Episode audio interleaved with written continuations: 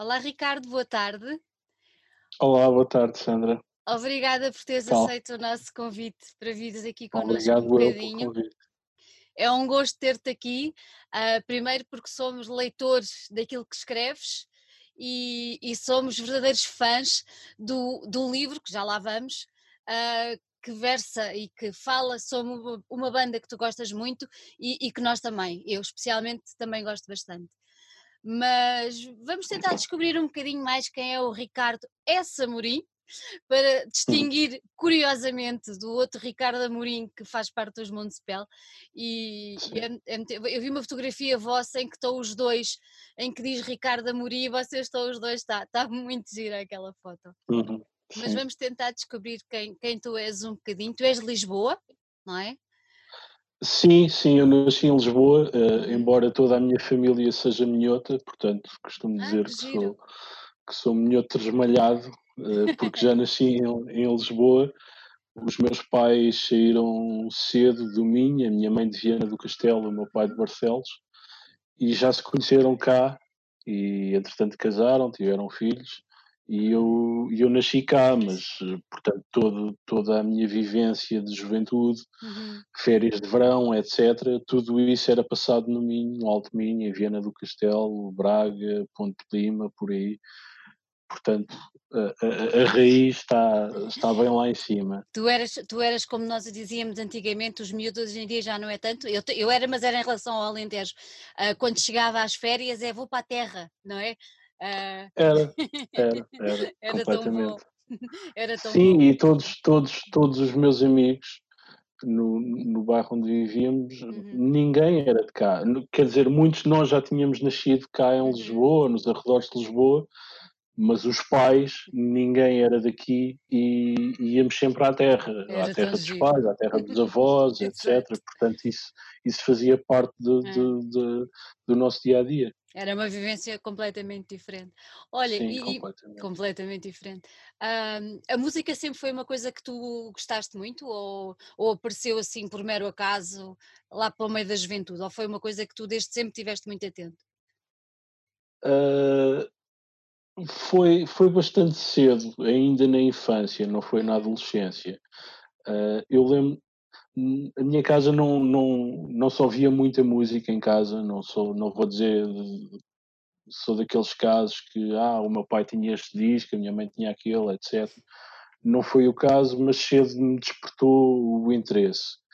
E depois também hum, na zona tinha muitos amigos mais velhos, etc.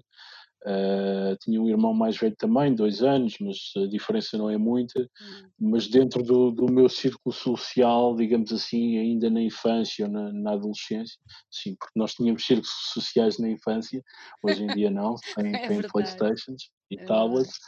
Uh, Ouvia-se música e, e era um tema nos anos 80 era algo que aproximava ou afastava as pessoas, a música. Uh, uns porque gostavam mais de, de, um género, outros porque gostavam mais de, de outro.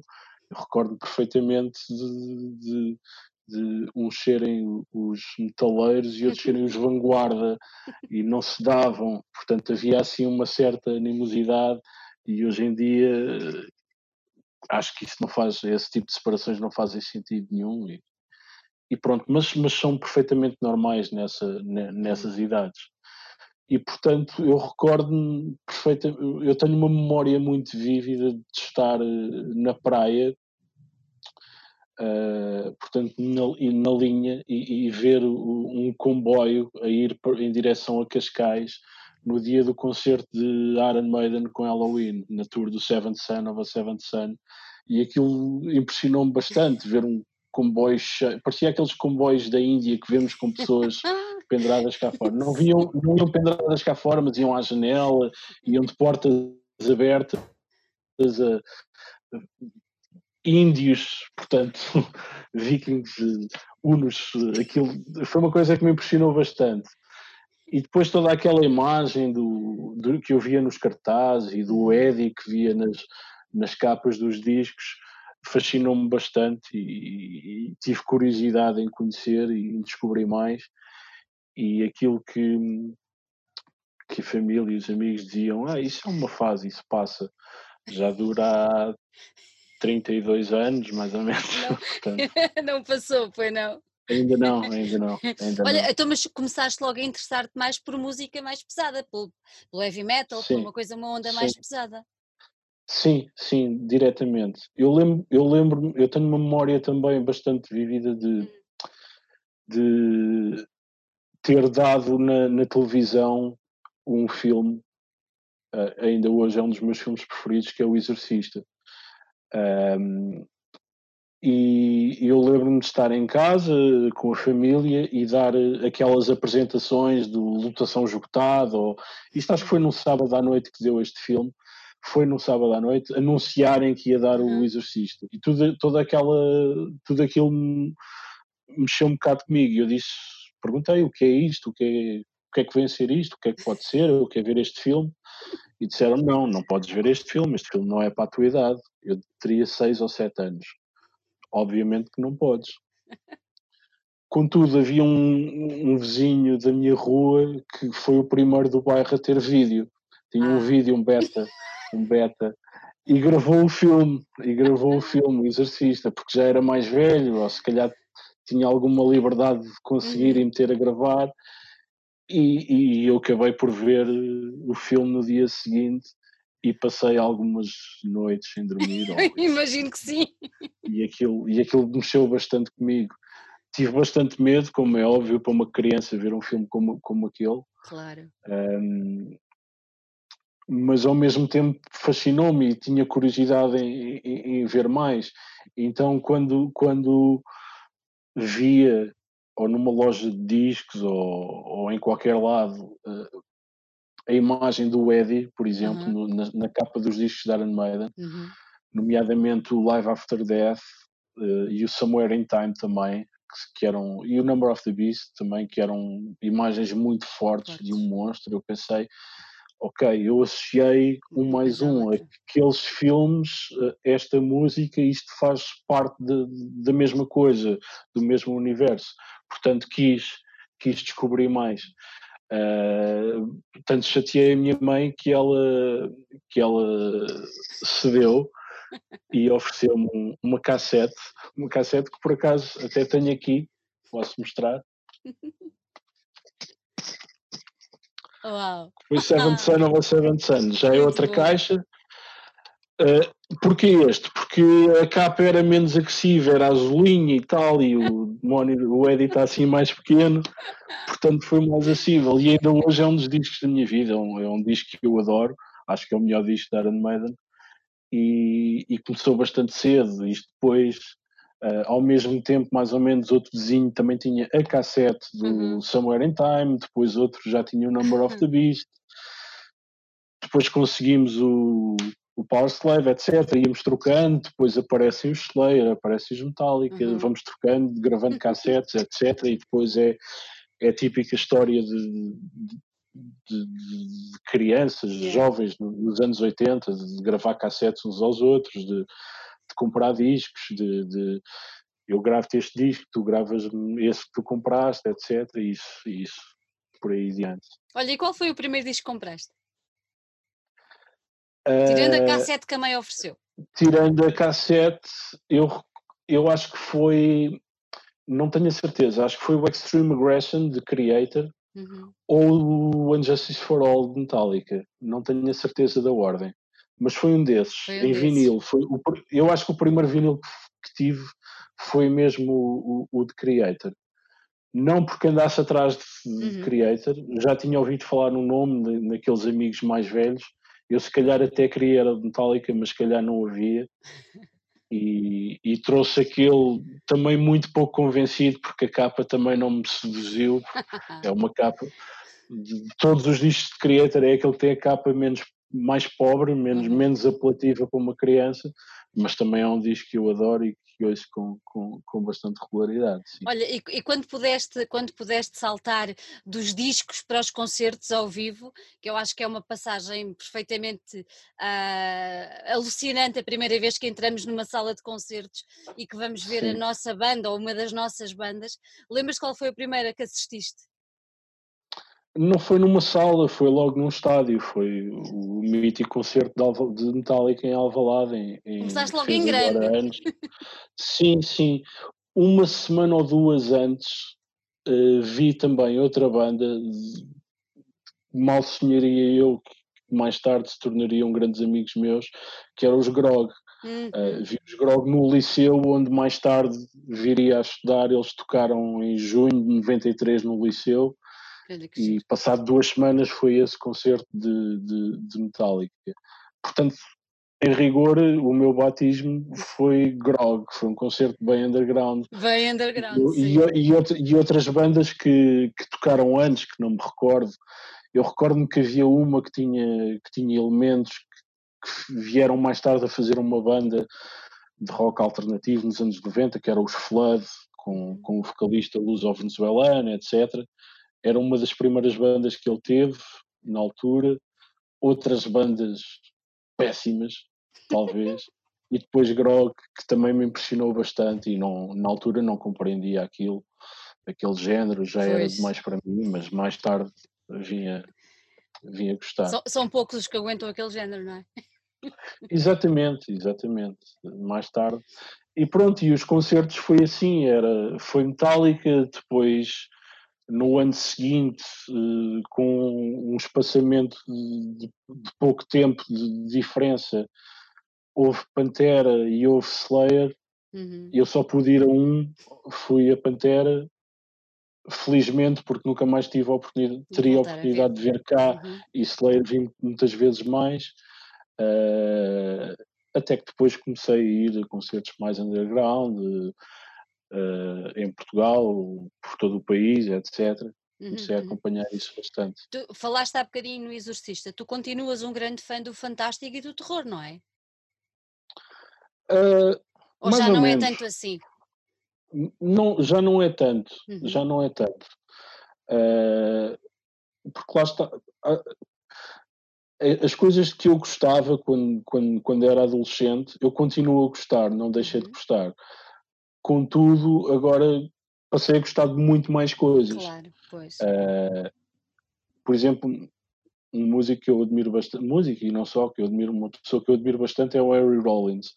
E ele, e ele diz que uh, uma das coisas boas de envelhecer é que de repente a loja de discos passa a ter mais secções. e de facto é verdade. Nós passamos a gostar não deixamos de gostar daquilo que já gostávamos e começamos a gostar de mais uhum. coisas também e isso, e isso enriquece-nos e, e, e, não há tempo para tudo, não é? Quanto ao fantástico em si, uh, em termos de literatura, continuo a gostar uhum. muito de, de, Stephen King. Uh, acho que é a pessoa com, com que passei mais tempo na minha vida é o Stephen King, a lê-lo. Mas, mas, mas, mas é.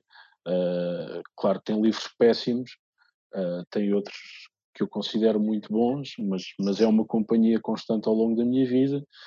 Cinema terror raramente vejo hoje em dia, porque acho que não, não é interessante. De vez em quando vejo os uhum. clássicos, uhum. etc. Às vezes aqueles que começam a ter se calhar um maior hype, vou, vou ver por curiosidade. Claro. E, não raras vezes fico desiludido. Portanto. Desistes logo, não voltas a insistir. Sim, sim, sim. E lá está, o tempo, o tempo é cada vez mais reduzido. Exatamente. E, e, e passamos a saber, a tentar geri-lo de uma forma mais, mais inteligente e mais. E aprendemos a fazer escolhas, não é?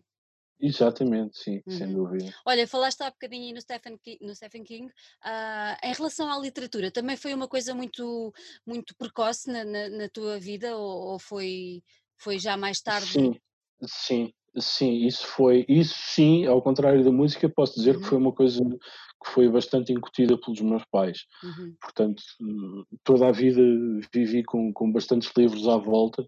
ah, e, tinha um grande interesse e fascínio até pelo objeto em si uhum. e sempre quis, sempre quis, lembro-me de querer aprender a ler para poder ler, ler aqueles livros que estavam lá em casa, que estavam, que não, que estavam naquelas estantes, que queria saber o que é que lá estava.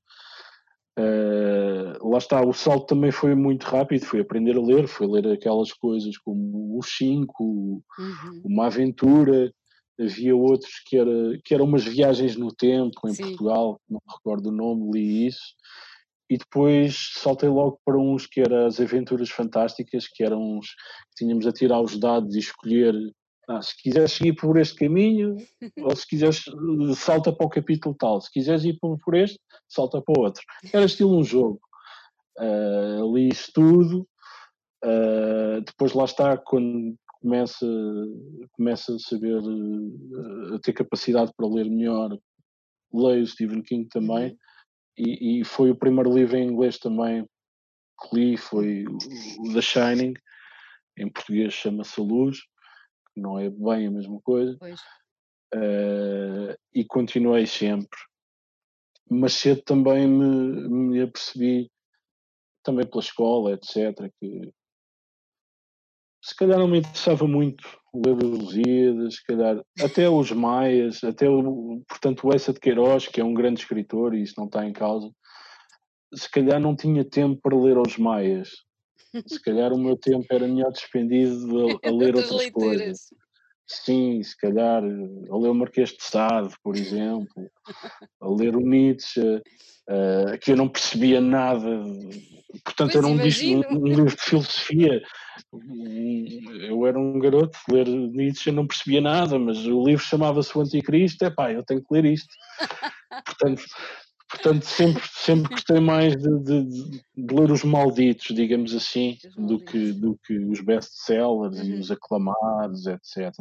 E isso ainda hoje se mantém uhum. também.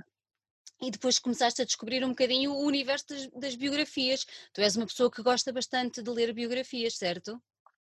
Uh, sim, isso foi mais tarde. Uhum. Uh, eu, uh, a primeira biografia que li foi, curiosamente, do Nick Cave, que comprei numa feira do livro, uh, que fui, que não, não tinha dinheiro para nada, mas lembro na altura andava a ouvir bastante Nick Cave e fui lá. E isto terá sido na altura em que saiu talvez o Murder Ballads uhum. do Nick uhum. Cave, que teve assim um maior impacto. E, e lembro comprei, li, devorei e adorei. Hoje em dia reli e acho que é um livro um bocadinho fraco. Uh, não Nick Cave, atenção. Sim. o, o, livro, uh, eu até acho que eu tenho, até eu tenho aqui, aqui mesmo atrás de Nick. Exatamente. É esta biografia. Também eu tenho. Saiu pela, pela Relógio d'Água. Isto terá sido no final dos anos 90, não? Parece que saiu em Portugal em, não, em 2000. 2000. Em 2000, terá sido nessa altura. Nessa altura. Uh, e continuei sempre, depois uhum. à procura de mais coisas a saber, uh, dos Led Zeppelin, dos Black Sabbath, de, de tudo o que fosse encontrando, até de, de, de, bandas e de músicos de quem eu não era fã ou não tinha grande uhum. interesse.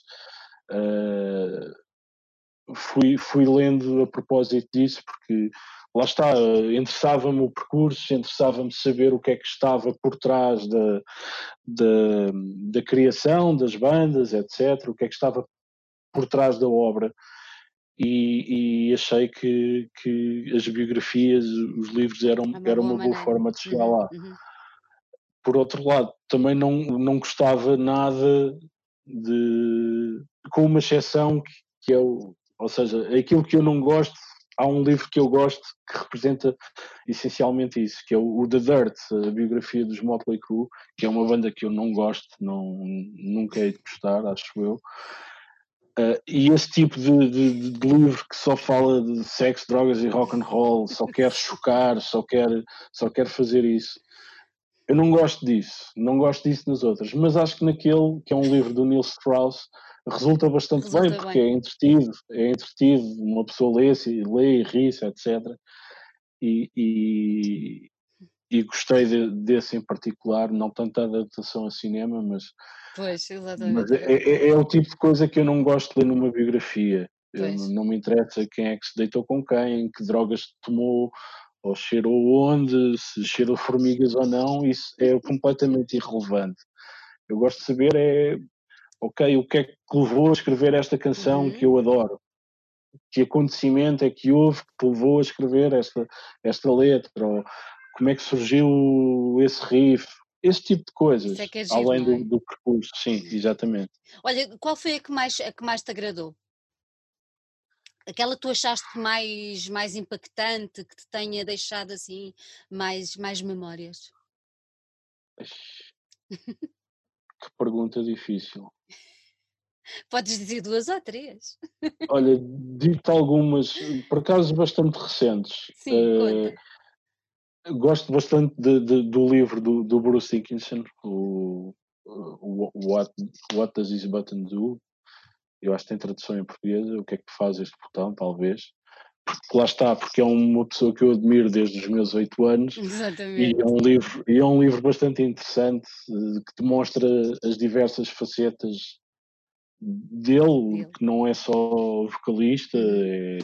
é, é, é piloto de aviões, é, é esgrimista, é, é tudo e mais alguma coisa, mas eu acho que talvez uma das melhores biografias de, de músicos que já li é do Bruce Springsteen. Uhum. Uh, acho que, é, que é, é, exatamente aquilo que eu estou a dizer, que eu gosto de saber, que eu gosto de perceber o que é que está por trás. Uh, é o que o livro do, do, do, Bruce, do Bruce Springsteen representa. Uh, portanto, diria esse, a seguir vou-me lembrar de milhares de outros que, que poderia enumerar, mas, mas acho que fica o título bem entregue. E é um livro bastante recente, eu li yeah, na altura é. que saiu, e, mas, mas recomendo vivamente, uhum. porque não é, independentemente de género, ah, temos que compartimentar o que é que é ficção, não ficção, biografia, etc. Uh, ah, o livro do Bruce Springsteen, escrito por ele, não é escrito com um ghostwriter, é um livro fantástico e recomendo. É apaixonante ler. É um, é, lê-se como um romance, como um romance. E, é, e, é, muito bom e, e, recomendo. Olha, tu foste editor durante um tempo da revista Underworld, não foi? Uh, sim. Uh, como é, como é que apareceu? A, eu comecei a escrever uh, um bocadinho por acidente. Uhum. Um, ou seja, comecei a escrever sobre música na, neste, neste, neste lado da imprensa musical um bocadinho por acidente. Uh, existia em Portugal, começou a Riff, que foi a primeira revista de metal em Portugal, portuguesa. Uh, já tinha existido a Rock Power, que era uma adaptação no início dos anos 90 de um, de um título estrangeiro. Nasceu a Riff. Uh, depois, mais tarde, há uma cisão na Riff e uma parte do, do, do, dos elementos que compunham a riff saem e fazem a loud. E eu na altura, na altura depois dá-se um grande vazio de pessoas na, na riff, mas estava lá uma pessoa que eu conhecia bastante bem, que era a Karina Martins, que era a minha amiga do liceu, que eu conhecia desde sempre, que era fotógrafa e, e deu-se deu estar numa situação em que ela queria ir aos concertos, fotografar os concertos uhum. e também, além de, de, querer e de ser eh, esse o propósito dela, uh, pronto, tinha, tinha que trabalhar também. Claro. E não havia, não havia repórteres para escrever sobre os concertos que ela ia fotografar. Então ela começou-me a, a, pedir para ir com ela, solicitou autorização à, ao diretor e ao editor da RIF na altura. Eles autorizaram, sim senhor. Uh, e eu comecei a ir a fazer concertos para a Karina os poder fotografar. Muito bom. Uh, sim, depois às tantas uh, comecei a fazer críticas a discos, comecei a fazer entrevistas, críticas a discos terríveis, que não tinha mínima noção do que é que estava a fazer, eu tinha 21 anos ou uma coisa assim. e comecei a fazer isso, comecei a ser um colaborador de uma revista de metal, de repente. Só que a riff não durou muito mais tempo, uh, terminou. E ao mesmo tempo, e depois e não terminou logo, ou seja, houve um grande período de indefinição, do, uhum. uh, depois a revista não saía com regularidade, saía uma, depois saía uma não sei, não sei quantos meses depois, e eu na altura conheci o Joaquim Pedro, que era também colaborador da RIF, e que já tinha tido uma, um, um fanzine que era o Underworld Entulho Informativo, que tinha, que tinha entretanto acabado ou, ou hibernado, digamos assim. E eu logo criei uma empatia com, com o Joaquim Pedro e ele disse: pá, isto é uma indefinição que, que, que não dá, não dá para, para aguentar mais. E eu lembro que foi, no, foi num festival no Seixal, que foi o Jó que organizou, entre outras pessoas, que é o Ed Bangers Fest. E eu lembro de encontrar lá o Joaquim Pedro e nós temos conversado e se calhar bebido alguns copos. E ele, ele desafiou-me: pá, não vamos estar à espera que isto fique definido, vamos avançar nós já tenho o título, tínhamos, tinha Underworld em informativo, faz isto comigo, vamos, vamos pôr isto a acontecer. E assim foi. Portanto, em setembro, salvo erro, de 2003, uhum. voltámos a arrancar com o Underworld Entulho Informativo, com, com, com, com um, novo, um novo formato, um papel mais profissional, etc.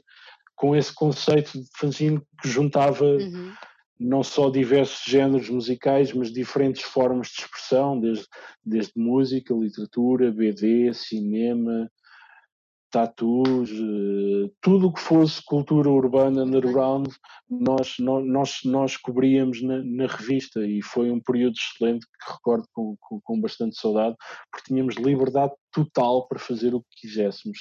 Sem pensar em consequências, fazíamos tudo e mais alguma coisa. Tão bom. Uh, sim, uh, eu lembro de fazermos, eu lembro de fazer uma crítica a um disco de Tom Waits, em que a crítica era um, era um diálogo imaginado com, com, com citações de letras deles, dele. Uh, uma coisa assim muito bizarra que hoje olho e leio e fico assim um bocado embaraçado. Mas, mas foi, foi altamente, foi, foi um período que nós podíamos fazer o que quiséssemos e, e, pronto, de total liberdade e de, de, de espírito de, voluntar, de, voluntarismo é. nosso, porque não, não ganhávamos nada com aquilo, pelo contrário, só perdíamos tempo e ganhávamos chatices, algumas inimizades também. pois mas, acredito, faz mas parte. Muitas amizades também, mas foi um período altamente. Olha, isso durou quanto tempo? Isto durou de 2013, eu acho que a última edição da Underworld terá saído em 2008, salvo uhum. erro. Já durou bastante. Creio, creio que foi isso, sim, uhum. sim, sim, bastante. Depois, em 2011, começaste a colaborar tu próprio com, com a Loud, não foi? Foi por volta dessa altura? Não, eu comecei a, colaborar com a Loud logo, ah, logo, okay. mais okay. cedo. Um, eu acho que tinha textos que iam sair na Underworld que nunca chegou a sair, que saíram na Loud, salvo erro. Ah, okay. Só que entretanto a Loud tinha, tinha outra direção, tinha, tinha outros elementos uhum. e, e a Loud ia acabar, a Loud ia fechar. Uh, até que, até que o atual diretor, o José Miguel Rodrigues, de quem eu era amigo, disse: Bom, se, se os proprietários querem fechar, com a, fechar a revista, ou a empresa, fechem, mas eu quero ficar com a marca. Eu quero ficar com a Loud e eu vou começar a Loud de novo. E, e assim foi. E, e, um grupo excelente de pessoas, que era o José Miguel Rodrigues, José Carlos Santos, Nelson Santos, eu, um, José Miguel Ribeiro, Uh, na altura não me lembro se o Emanuel Ferreira já lá estava ou não. Assim. Uhum. Bom, um grupo de pessoas muito bom, que, com um grande. O Ricardo Agostinho, lá está. Um parênteses, eu comecei a assinar como Ricardo S. Amorim para, ser, para ter as iniciais RSA por causa do Ricardo Agostinho na LAUD, porque ele já era colaborador da LAUD ah, okay. e ele já tinha as, e ele já tinha as iniciais RA. Portanto, não podia haver dois RAs, que ia dar uma grande confusão. E eu comecei a assinar Ricardo S. S. Amorim, porque sou de Souza, para haver uma diferenciação. Mal sonhava eu okay. que isso mais tarde iria, iria dar jeito, jeito. A, essa, essa diferença.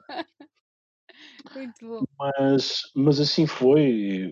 E esses primeiros tempos da Loud, primeiros tempos da segunda da vida segunda. da Loud, uhum.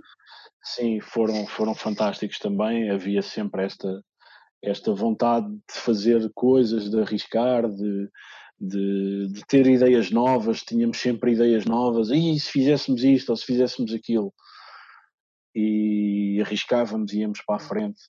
Um, foi, foi um período que, que, que recordo com, com, com bastante saudade.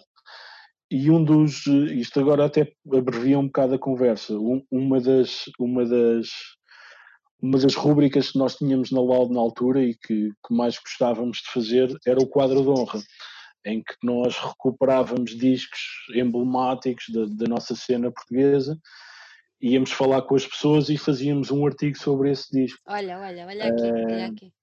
Exatamente, exatamente. Nós começámos, eu não me lembro se foi logo na primeira edição do regresso ou se foi na segunda, mas foi logo quando nós recomeçámos, quando saiu o Balauden, uh, eu salvo erro, foi o número 131, foi o primeiro da, da nova 131, reparem.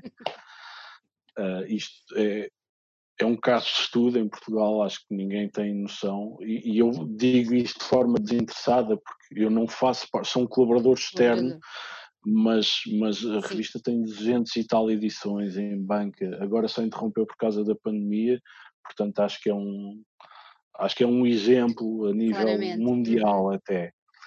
Um, e depois quando já tínhamos um, um certo um certo um espólio de, de, de, artigos de quadro de honra já interessante, surgiu a ideia, pá, e se fizéssemos um livro sobre isto? Aí excelente e tal, era altamente e tal. Então andei a bater algumas portas, uh, inclusive da saída de emergência, porque eu conheci o, o editor da saída de emergência, uhum. Luís Corte Real, no dia em que é editada uma fotobiografia dos Municipal, que se chama Vinto, Vinto Romano. Ele apresentou-me e tal, conhecemos, e eu mais tarde entrei em contacto, olha, temos esta ideia, o que é que achas? Ele agradeceu o contacto, pá, mas não, agora não. E eu, pronto, paciência, o não é sempre garantido, tudo bem, mas sempre, sempre porrer. Um, efetuei mais alguns contactos sem sucesso, até que já estava, era um projeto já um bocado na gaveta, o Luís Corte Real volta a entrar em contacto comigo e perguntou: Olha, aquela tua ideia, uh, vocês já avançaram com isso? Isso ainda está de pé? Como é que. Não, está na mesma. Queres? Quero, vamos embora. E pronto, fizemos o quadro de honra. É. Assim, desta forma, bastante, bastante espontânea até. Que vale, que vale muito a pena, mesmo. Sim, eu vou voltar sim, a mostrar sim, que é para ver se o pessoal fixa bem uh, a capa e se procura, porque vale, vale, mesmo a pena, vale mesmo a pena. Está uma, uma compilação extremamente bem feita. Olha, Sim, toda, eu também acho. De todas Só falta um índice. Só falta um índice. Não faz mal, vão à descoberta. Não é por aí. Olha, de todas estas entrevistas que tu fizeste já ao longo deste tempo todo, devem ter sido imensas, um, uhum. qual é que te agradou mais? Qual é que deixou assim uma memória mais, mais forte? Houve assim alguma que, pelo bem ou pelo mal? Estás à vontade. Uh, pelo bem, a mais impressionante para mim foi com o Adrian Smith dos Iron Maiden. Eh, claramente porque, porque era os Iron Maiden, que era aquela banda era aquela, claro. que, que eu gostava e particularmente o Adrian Smith que eu, de quem eu gostava bastante e quando ele saiu de Maiden eu deixei de gostar e os discos também não eram tão bons e portanto foi, foi emocionante uh, mas tal, a pessoa que eu mais gostei de entrevistar e foram três vezes foi talvez o Jazz Coleman do, dos Killing Joke que é um personagem. Vá lá, conseguiste apanhá-lo três vezes? Sim, sim, não é fácil. pois. Sim, ele desaparece, ele desaparece. Uh, não é fácil, mas é sempre interessante. Uh, outra figura que eu admiro bastante, o, o Buzz dos Melvins, também é sempre uma conversa gira, diferente, mas, mas gira.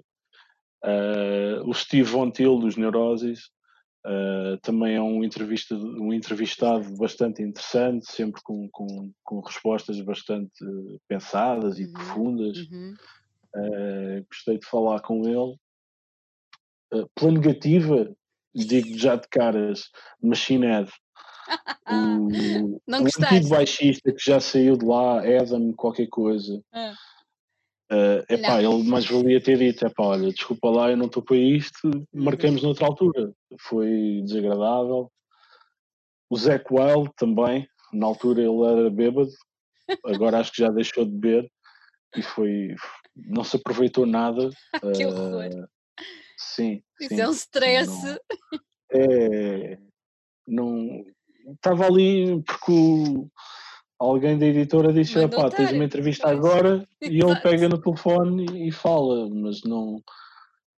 Mas pronto, o Adolfo Churi Canibal é sempre um excelente entrevistado. Sempre maravilhoso. Uh, sim. Uh, também foi, foi dos primeiros casos que eu tive aquele. aquela.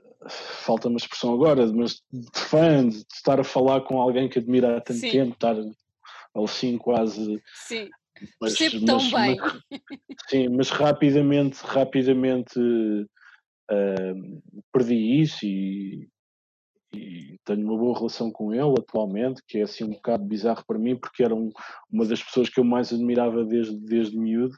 Exatamente. Um, e curiosamente também foi uma das pessoas, ele em particular e os Mão Morta, que uhum. abriram bastante os horizontes musicais e literários. E isso, isso, a responsabilidade de muitos caminhos que eu, que eu, que eu segui em termos, um, lá está, musicais e literários, se devem aos Mão Morta e, aos, é. e, ao, e ao Adolfo Xeri Canibal. Uh, e pronto, e, e, e, depois. Olha, e depois, e depois, e depois, hum, damos de caras com um livro escrito por ti, uma biografia sobre os Municipal. Pronto. Como é que isso aconteceu? Eu vou mostrar aqui, tenho muito orgulho, porque tu assinaste isto e dedicaste ao meu filho na Comic Con. Ah, ele, foi. Foi, hum. ele foi com o livrinho debaixo do braço e foi pedir-te a ti para assinar. E então está aqui a dedicatória. mas pronto, mas é para as pessoas verem porque vale muito a pena, uh, mesmo muito a pena, está, está muito, muito Sim. bem feito. E para quem é fã uh, dos Municipal, epá, isto é um desbravar ali da história deles uh, fantástico. Mas como é que apareceu esta, esta, esta hipótese de fazeres este, este trabalho com, com, com os Municipal? Um, portanto, depois da saída do, do livro Quadro de Honra, uhum. um, eu inclusivamente recordo, pedi à editora para enviarem uma cópia para, para o Álvaro Costa, uhum que tinha, que tinha o programa na, na, na RTP, que era o Portugal 3.0, que era um magazine cultural na televisão, uh, para fazer isso. Ele, responde, ele entrou em contato comigo, eu já tinha falado com ele a propósito de, de outros, de outros assuntos, uh, e até pedi-lhe para colaborar em alguns artigos que fiz, uhum. etc e ele, ele ficou logo bastante interessado no, no livro e em fazer alguma coisa sobre o livro, mas ia acabar a temporada dos, do Portugal 3.0. Ele diz: pá, quando começar a nova temporada, eu volto ao contato contigo. Eu, ok, pronto, perdeu-se aqui uma oportunidade. Quem sabe um dia, não, não que duvidasse da boa vontade dele, mas, mas eu sei como é que estas coisas são. Claro. Até que ele entra em contato comigo, olha, eh, vamos gravar um programa, quero que venhas cá, uh, fulana tal, a produtora, vai entrar em contato contigo para organizar tudo, vem cá. E eu, pronto, está bem, eu sou bem mandado e fui. e foste.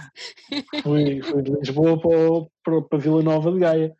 E depois ele diz-me, uh, este programa vai ser um, vai ser um especial de Municipal eles vão estar cá a gravar e até a tocar alguns temas, mas depois nós até precisamos, para não ser só Municipal, fazemos este, este segmento com, contigo e com o livro.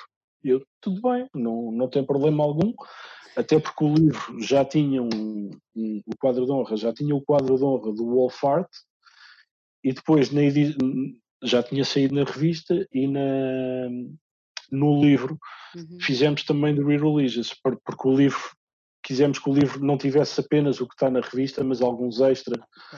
Tem, salvo erro, Corpus Christi, uh, Process of Guilt e, e We Religious. E também um capítulo extra sobre o bestiário de, de Bizarra Locomotiva. Exatamente. Portanto, eu lá fui, uh, eu já os conhecia, mais ao Fernando, uh, ao Ricardo também, mas menos, mas conhecia melhor o Fernando, e estive com eles lá. E, entretanto, o, o comboio que eu tinha marcado para, para regressar ao Porto estavam-se a aproximar as horas e eles ainda estavam em, a fazer testes, ou seja, para eles gravarem quatro, cinco músicas, não me recordo, naquele estúdio, eles têm que tocar as quatro, as, as, o set uma vez para fazerem o som, o, e os planos de câmara, o set para, para verem as luzes, para, ou seja, têm que fazer aquilo uma série de vezes uhum. para a produção depois fazer, apresentar aquele resultado. Uh, e entretanto passaram-se horas e eu olha, lá vai o comboio. Meu, lá vai o comboio e o Fernando, eu estava a falar com o Álvaro, disse, olha, vou perder o comboio, mas pronto, paciência. E o Fernando diz logo, pá, nós estamos aí de carrinha, vamos para Lisboa, temos lugar, damos de boleia. Pronto, está tudo certo. Resolveu-se. E pronto, lá me deram boleia para Lisboa. Uh, curiosamente, curiosamente fui ouvir alguns temas do que viria a ser o, o 1755 antes de toda a gente. Que sorte! Uh, sim, uh, e, e, e a dada altura o Fernando, vamos falando de outras coisas, outros assuntos, o Fernando diz assim, o Fernando ia num banco mais à frente, eu ia num banco de trás com o Ricardo e com o Aires, e o Fernando, não me recordo, mas ele diz para trás, olha, tu é que eras pessoa para escrever a nossa biografia. E eu, sim, claro, já.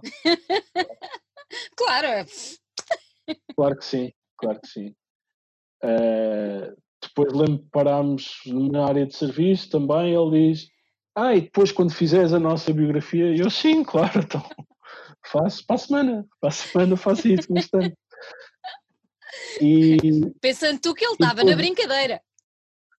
Não, logo que estava a dizer aquilo, no dia seguinte liguei-lhe, olha estavas a falar a sério. Achas, porque aquilo depois ficou, ficou-me ali a remoer, estavas a falar a sério. Claro que estava a falar a sério. e aí, ah! E eu, ok, vamos lá. E isto foi.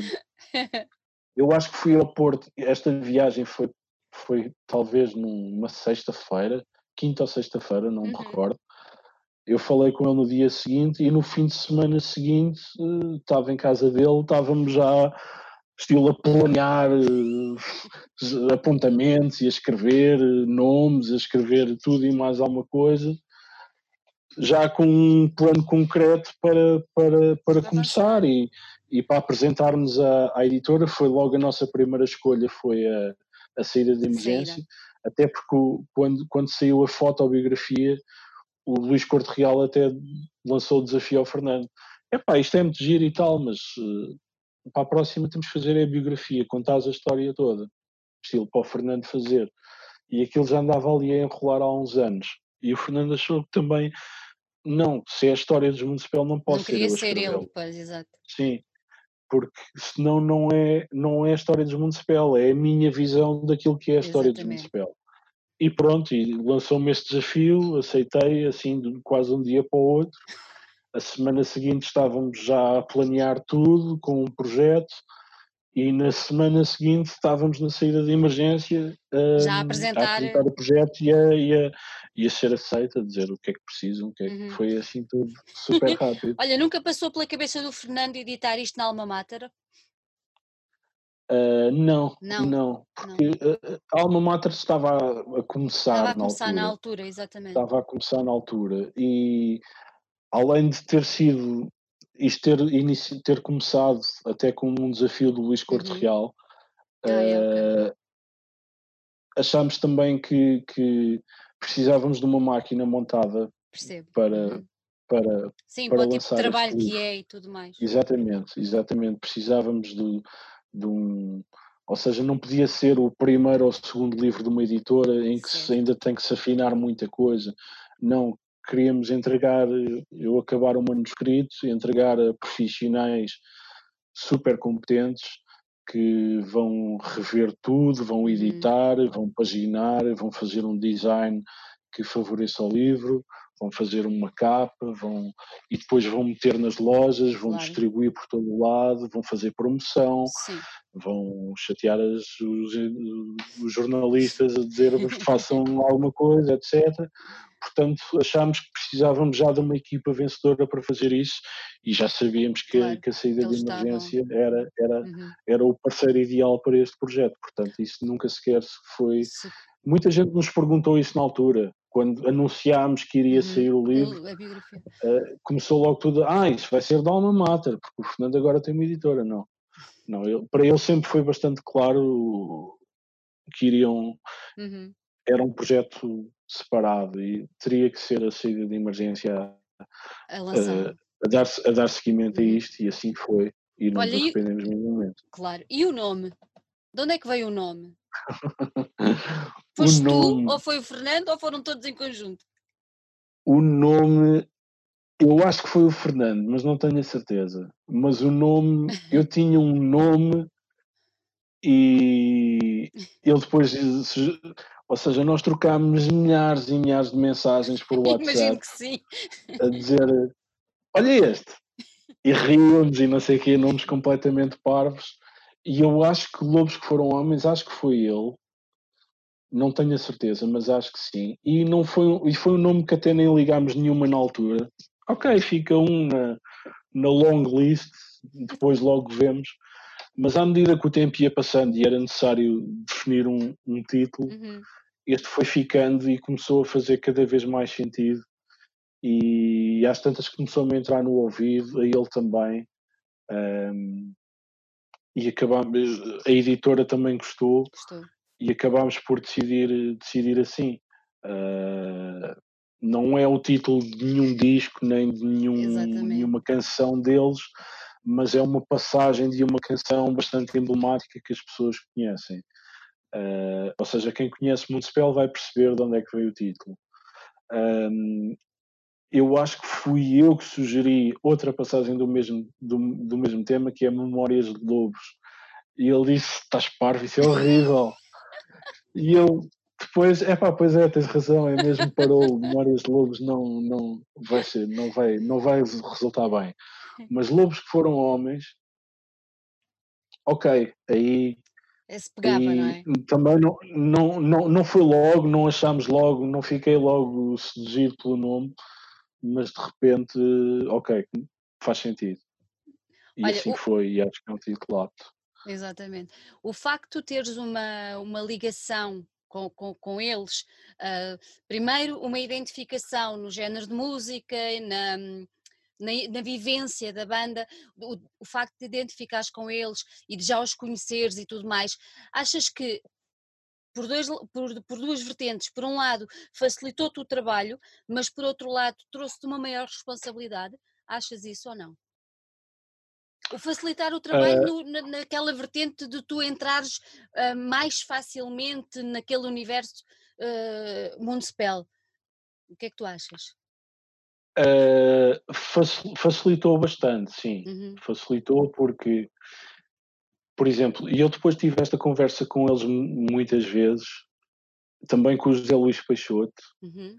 que é, ou seja, eles podiam pedir a qualquer pessoa, a qualquer eh, jornalista, lançar-lhe o desafio: olha, temos este projeto, queres fazer?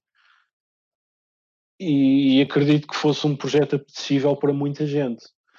Agora, nem toda a gente iria perceber iria percebê-los, ia perceber uhum. as origens deles, ia, iria perceber o que era a cena, a cena nos anos 90, o que era o tape trading, o que era os fanzines, o, o que era aquela vivência nos arredores de Lisboa, o que era receber cartas, receber cassetes, etc. Não iriam perceber isso. Uh, e eu percebia isso porque eu, eu estava lá. Uh, Exatamente. Eu sou mais novo que eles, Uh, tenho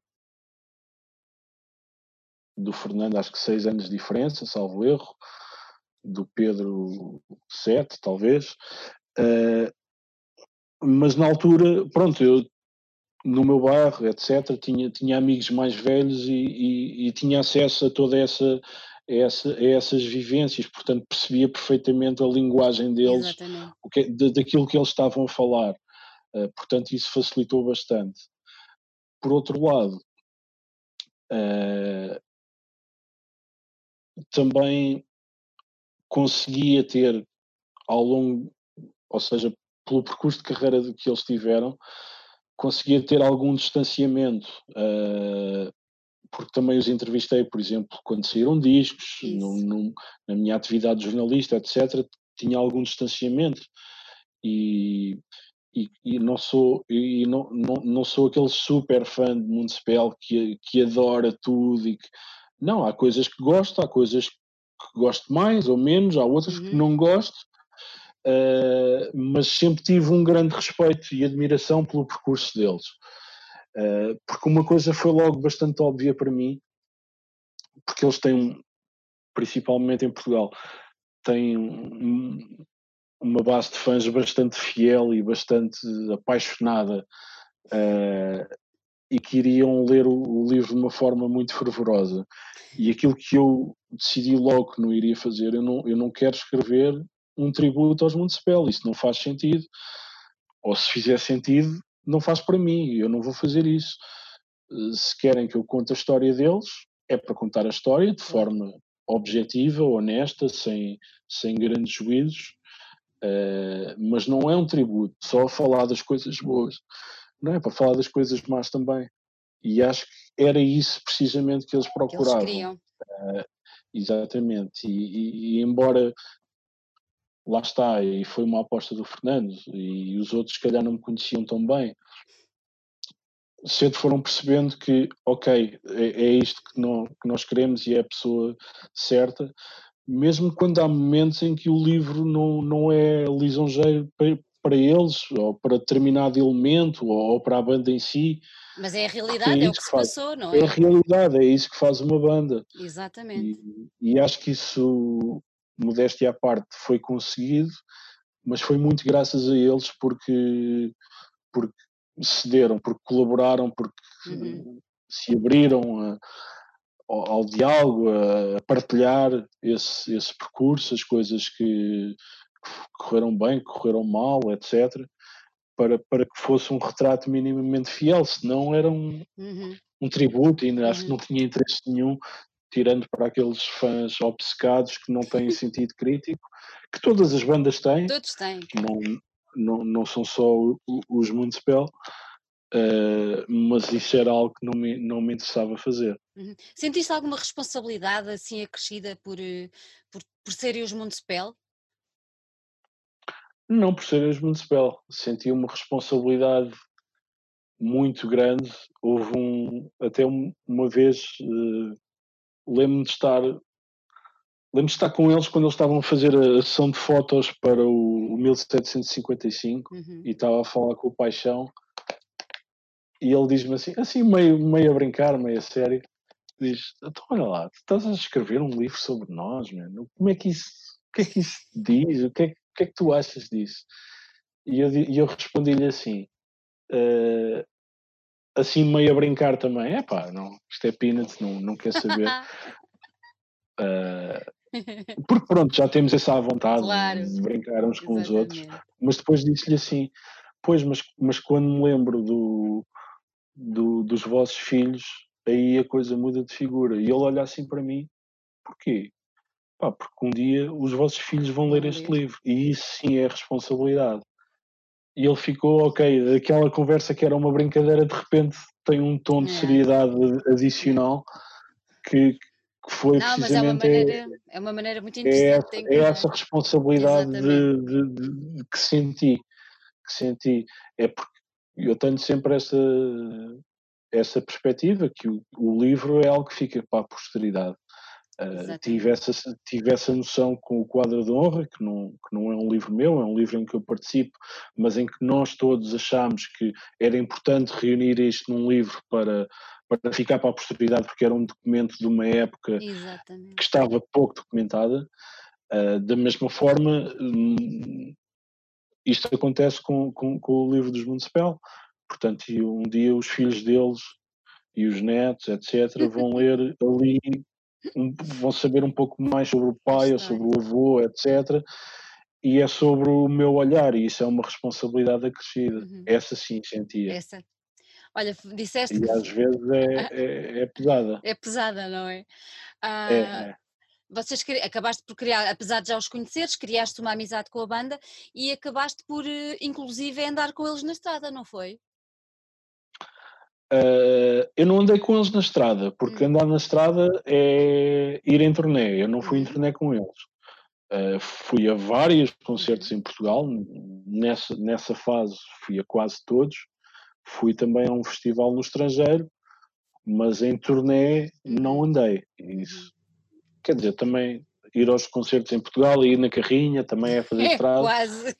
Mas não é Sim, porque há, muita, há muito uh, o hábito de dizer que ir em turnê é ir tocar num fim de semana ao Algarve e no fim de semana seguinte ao Porto. E, e, em Portugal isso é uma turnê. Não é. Não é. Uh, não. Assim, portanto, pode-se dizer que não andei em turnê, mas andei na estrada com eles. Sim, na altura achámos que era, que era fundamental. Exatamente.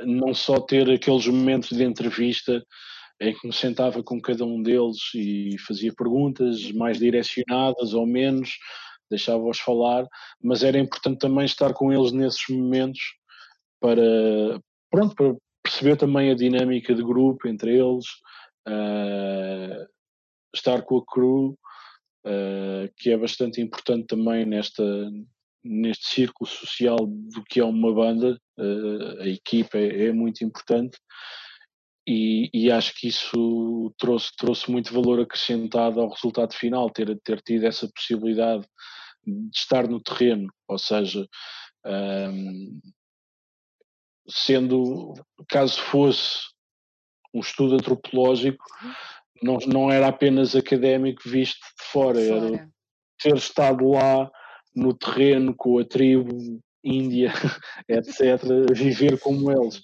E foi um bocado isso, foi um bocado de trabalho de terreno, uh, não é só pesquisa um, em, em, entrevistas, mas é, mas é trabalho de terreno e, e, e, é fundamental para, para perceber as dinâmicas entre eles, as relações e também para, para ganhar a confiança, confiança. deles, para que eles também se pudessem, pudessem partilhar algumas coisas comigo para, não, para, para, que o livro não seja apenas uma cronologia de, de acontecimentos. Quem, quem, lê o livro percebe muito bem o teu cuidado uh, em focar uh, o lado pessoal de cada um deles, as relações que se vão formando entre os diferentes elementos da banda, os que já não estão, os que estão, como é que isso foi tudo evoluindo e daí eu ter perguntado se tinha estado com eles, porque dá para perceber esse, esse, esse enfoque. Uh, eles aceitaram bem da tua parte quando perceberam que tu ias focar um, essa parte pessoal, essa parte das relações, uh, foi, foi uma coisa que lhes agradou, aceitaram bem ou ficaram assim um bocadinho, epá... Sim, aceitaram bem. Uh, em termos de aceitação, foi, foi totalmente uhum. pacífico. Agora, para alguns deles isso sai de uma forma mais natural e mais espontânea e para outros não tanto. Uh, dou um exemplo muito, muito concreto. Uh, já numa fase adiantada do, de, de, das entrevistas, de estar com eles, portanto, numa fase em que eu já tinha total à vontade com eles, uh, eu uma vez, uma vez estou com o Pedro e com o Ricardo, estamos os três, e, e não consegui arrancar quase nada do Ricardo. Uh, porquê? Porque, pelo contrário do Pedro, arranquei muito. Foi tudo. Para já, porque ele já tinha essa vontade comigo e é uma pessoa bastante comunicativa. Mas depois, a, a presença ali do, do, Ricardo ao lado do Pedro era quase de, de, de, tanto de validação como de auxiliar de memória, ou seja, ele estava ali quase uh, a ajudar o Pedro a desenterrar coisas que ele já não se lembrava. Não se Só que ao mesmo tempo estava a fazer isto, estava a anular ele próprio. Pois. Porque num um dia ou dois, uh, se calhar num dia ou, ou dois depois, eu fosse estar com o Ricardo sozinho, eu e ele, ele falava muito mais. Isto não é porque, porque haja qualquer problema na, uhum. na relação, é, é porque é, é, assim, as pessoas, as pessoas têm diferentes formas de, de reagir e de estar em grupo ou de estar isoladas, e eu aprendi também um bocado, tive que aprender um bocado como lidar com isso, uh, mas rapidamente cheguei também são só cinco, não é? Olha, para aquelas entrevistas todas, e os Municipal é uma banda que já tem tantos anos de, de vida e de, de, estrada e de experiência e tudo, tu uhum. certamente que ficou imensa gente fora com quem tu podias ter falado. Imagino eu. Uh, como, é que, como é que tu fizeste? Foste tu que selecionaste as pessoas com quem falaste, uh, a extra banda, para fazer toda, toda a envolvência, toda, toda a história deles?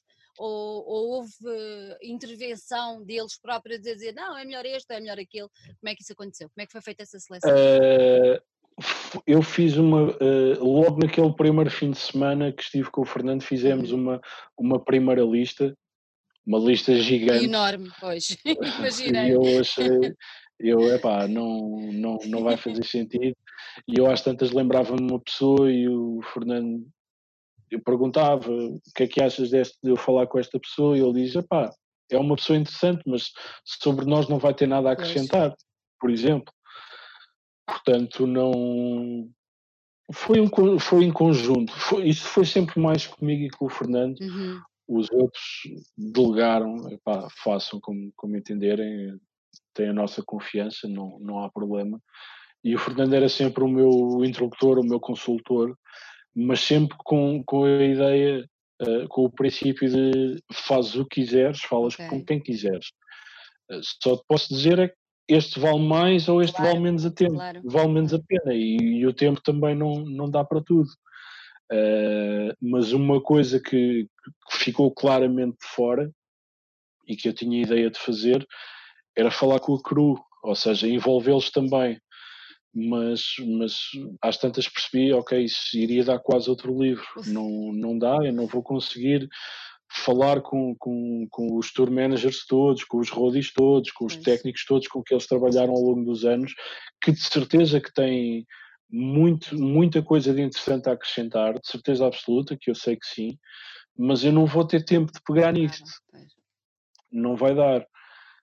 E, e pronto, e tive que tomar decisões. Eu lembro também uma vez de estar a falar com, com o José Luís Peixoto e ele ter-me perguntado como é que. Eu acho que já tinha falado com ele para o livro, ou seja, eu entrevistei-o para o livro já tinha falado com ele e ele a dada altura também me perguntou como é que as coisas estavam a correr e eu disse, estão a correr assim ao uh,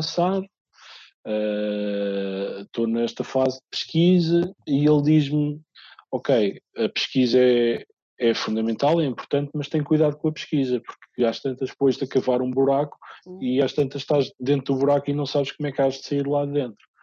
E eu fiquei, hum, ok, já percebi. Uma excelente dica. Sim, sim, foi, foi fundamental, porque senão ainda estava a escrever um livro em dia.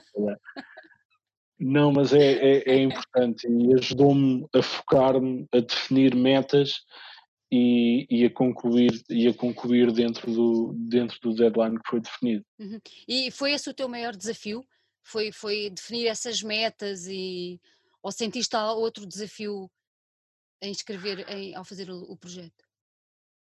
Portanto, todo o projeto foi um, foi um grande desafio, porque eu, lá está, nunca tinha, nunca tinha feito nada do género, não tinha, por exemplo, em Portugal não tinha grandes, grandes exemplos, uh, exemplos a seguir ao, ao, livro da Ana Ferrão sobre os chutes, de facto.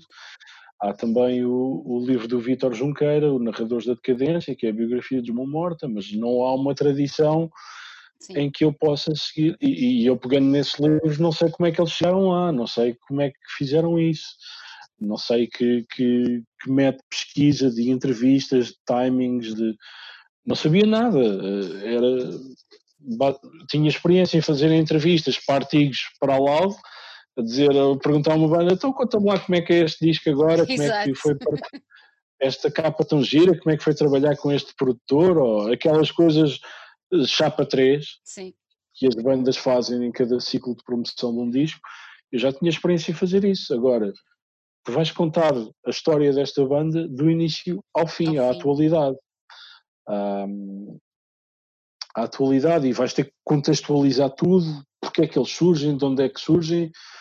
Ou seja, eu fiquei assim um bocado, como se diz, overwhelmed yeah. com, com, a quantidade de, de, de trabalho que queria ter pela frente. E lá está, com, achei que a melhor forma de, de, de, atacar esse trabalho que tinha pela frente era começá-lo e fazê-lo. E pronto. Mas foram vários desafios. Foi o deadline e foi, e foi ver que, que peças é que eram necessárias para compor o, compor o, o puzzle, puzzle. Do, do que é a história deles e perceber aquilo que são aquilo que são capítulos uhum. de história, aquilo que, que deve entrar e aquilo que são episódios uh, fé diversos que, que, se calhar têm piada para alguma pessoa, mas não acrescentam nada no, no, no conto geral, na visão global da, da história deles. Olha, é preciso a... fazer essa seleção também. Exatamente. Estás orgulhoso do resultado final? Sim, sem dúvida que estou. acho, acho, acho que está bastante próximo ou próximo ou ultrapassa as minhas uh, expectativas, porque lá está, fui, fui sempre. Teria mudado alguma coisa já, mas isso foi logo na semana em que entreguei o manuscrito, achei logo que havia coisas que, que devia mudar. Mas sim, sim, sim, respondendo à tua pergunta, sem hum. dúvida que estou. Gostavas de voltar a fazer mais uma biografia ou não? Não, não. Não, não em, primeiro, em primeiro lugar, não quero não é porque não tenha gostado da experiência, muito Sim. pelo contrário, foi uma experiência marcante para mim uh, a vários níveis, mas não quero ficar preso a esse. Não quero ser o escritor de biografias em não, de todo. Gostava, quero fazer outras coisas, tenho projetos para fazer outras coisas, mas não, não vou fazer. Também vou fazer biografias de quem agora, não é? pois. sem, sem, desrespeito por, por, por, por ninguém. Exatamente. Uh, a banda, a minha banda preferida em Portugal são os Mão Morta e eles sabem disto. Já tem uma biografia, já está desatualizada, de facto, é de 2004, mas já tem e está muito bem feita não estou, ou seja, um spell não. Não. o que é que eu vou fazer a seguir, não é? Olha, uh, falaste. Chutes, já, já mas também não sou apreciador, com todo o respeito, mas não, não, não seria algo que me interessasse. Mas eu quero fazer coisas diferentes, quero me desafiar a mim também e não tenho interesse em, uhum. em fazer uma nova biografia. Olha, e nesse desafio já há algum projeto que possas deixar, antes de irmos embora, possas deixar aqui assim um lamirezito ou ainda não há nada aí de concreto? Não, uh, não há nada que, que esteja ainda em, em, em, estado de poder ser divulgado. Os projetos agora passam pela, por novas edições do livro, noutras línguas. Um, já saiu em, em, mexicano, portanto em castelhano do México. Uhum. Um, Onde eles têm uma base de fãs tremenda, não é? Sim, sim, sim, sim. Eu, de, todo, de, todo este, de toda esta experiência de, de escrever o livro e de tudo o que se seguiu, destacaria assim com, com, com um largo destaque, o, a experiência do México, que foi uma coisa de outro mundo. Ou seja, e também espalha bem a, esse lado de, de, de, como se costuma dizer, de entrepreneur, ou como é que se diz? do Empreendedor. Empreendedor, é assim o termo em português. Uh, ou seja, iria uh, haver a Feira do Livro de Guadalajara, que é a segunda maior feira do livro do mundo, logo a seguir a Frankfurt, e em 2018 o país convidado seria uh, Portugal. Uh, no seguimento disso, uh, iriam ser convidados inúmeros uh, escritores para, uhum. para marcar presença e também artistas para atuar no, no certame. Portanto, o, a feira depois tem um recinto cá fora de, de entrada livre e foram convidados, o, portanto, o normal, que é o fado, o camané, o, o não sei se a Marisa também, não me recordo, mas não só o que é tipicamente, o que tipicamente se, se, se apresenta como a cultura portuguesa, que não é só o fado. Então foram os Dead Combo, foi, foi, uh, foi Luís Represas, ou seja, foram uma série de artistas, incluindo também os Municipal que foi assim uma coisa, não sei como é que ele conseguiu ou quem é que se lembrou, mas, mas o que é facto é que aconteceu.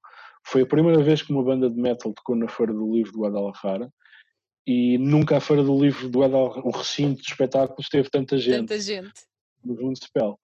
Uh, e aproveitando esse facto, e que é uma Feira do Livro, o Fernando conseguiu que, ok, mas nós temos um livro, ainda não há em mexicano, em castelhano do México, que não é bem a mesma coisa. É como o brasileiro português. Exatamente. exatamente. Um, mas vamos traduzir e vamos lançá-lo na Feira do Livro e vamos levar o autor e vamos apresentar um livro também. Não queremos ir só lá dar um concerto. Queremos, uh, queremos também apresentar um livro, porque se é uma Feira do Livro claro. e temos um livro, não queremos só dar um concerto. Então lá conseguimos, traduzimos, uh, editámos o livro, foi edição de autor, foi chegada gráfica diretamente em paletes para a Feira do Livro. Uh, começámos a vendê-los assim, à feira, à feira mesmo, porque a Feira do Livro não funciona bem como uma feira, uh, a entregarmos caixas no, no, no pavilhão de Portugal e eles começarem a desaparecer dizerem-nos que só o José Saramago é que tinha vendido Vendi. mais livros na feira. Foi assim uma coisa totalmente surreal. Tínhamos a apresentação marcada para um auditório, uh, tiveram que mudar, tiveram que alterar, era porque pequeno. havia filas de pessoas, era pequeno. Uh, tivemos a apresentar o livro no auditório onde teve o prémio Nobel, o, o turco, o, a, o Pamuk, salvo erro, naquele dia, completamente cheio. Obviamente que eu sei que não, estou aqui a dizer que, que, estavam lá por minha causa, obviamente que não. Mas estavam por eles e havia gente louca para os ver. Desde que chegámos ao aeroporto, havia gente na cidade do México, depois em Guadalajara, uh, à porta dos hotéis. Uh, uma loucura total. As pessoas não têm noção do que é que é a paixão das pessoas por eles. Uh, eu lembro no concerto em Guadalajara, estarem-nos a dizer que já tinham reforçado as medidas de segurança porque havia pessoas que tinham vindo de autocarros de outras cidades, desde Monterrey, etc., e estavam a dormir ao relento, em sacos de cama, no, à porta do recinto para conseguirem entrar. Tinham reforçado as medidas de segurança e já tinham disponibilizado também água e umas chantes para as pessoas para estarem ali um pouco melhor. Um, e a loucura total, a paixão deles no concerto é, é uma coisa incrível. Eu lembro de estar, eu estava no. Eu gosto de ver os concertos cá em baixo, às vezes vou lá acima. Eu lembro, a dada altura, estava na, na lateral do palco, estava com, com o José Luís Peixoto e estava também uma, uma jornalista do, do Jornal Expresso, uh, que estava lá a acompanhar a comitiva portuguesa e de repente vê toda aquela plateia de mexicanos a cantar em português. Cantar em português. isto, é, isto é uma música em português, não é? E ficou impressionadíssimo, não, não tinha noção como é, que é, como é que eles aprenderam a falar português. Bom, seguem as letras no, claro. no booklet do CD ou no vinil, etc. Mas o que é facto é que é uma forma também de transmissão da, da cultura portuguesa e isso impressionou bastante as pessoas que estavam lá. Estava lá Presidente do Instituto de Camões, de, de, uma série de organismos, um secretário de Estado também, e puderam testemunhar isso uh, presencialmente. Foi, foi, foi incrível. Toda a experiência foi, foi incrível. E para mim, então, foi, foi uma coisa. foi estar na Feira do Livro eles depois foram para o hotel e eu fiquei na feira com o Peixoto e ele a mostrar-me, a fazer-me de guia. Foi Ai, assim que bom, coisa... que delícia! Foi, foi altamente. Foi altamente. e ele é, é, um tipo de 5 estrelas, super é simples. É verdade. Não tem estilo acordar de manhã no hotel e tomar um pequeno almoço, estilo ali numa mesa estão três uh, prémios Saramago aqui estão dois prémios Camões, está o, o Peixoto, o Walter Ugumem, o Gonçalo M. Tavares, aqui está o Miyakoto, o, o José Eduardo Agualusa, está aqui esta gente Brutal. toda, o que é que eu estou aqui a é fazer? o que eu estou aqui a fazer? Foi assim um bocado surreal. Muito mas bom. Foi, mas foi altamente. Muito foi, bom. México foi, fica para sempre. Fica para sempre. Olha, Ricardo, muito obrigada por ter estado aqui connosco. Foi ótimo falar contigo. Uh, gostei mesmo Obrigado. muito. Uh, como te digo, já sigo o teu trabalho e sou mesmo muito fã. Como podes ver, e eu vou mostrar outra vez, porque eu acho que toda a gente tem que ter estes dois livros. Desculpem lá. Obrigado. e, e foi muito, foi muito bom esta, esta tua partilha de ti enquanto, enquanto uh, o Ricardo e, e, e, depois em relação a, a, ao escritor da biografia dos Municipal. Olha, obrigada. Obrigado. Quero, quero ter Obrigado mais novidades tuas, mesmo que não seja a escrever biografias. Uh, vai, vai mandando as novidades aqui para casa. Está tá bem, está combinado. Então Obrigada, beijinho. Até a próxima, obrigado. Tchau. Tchau.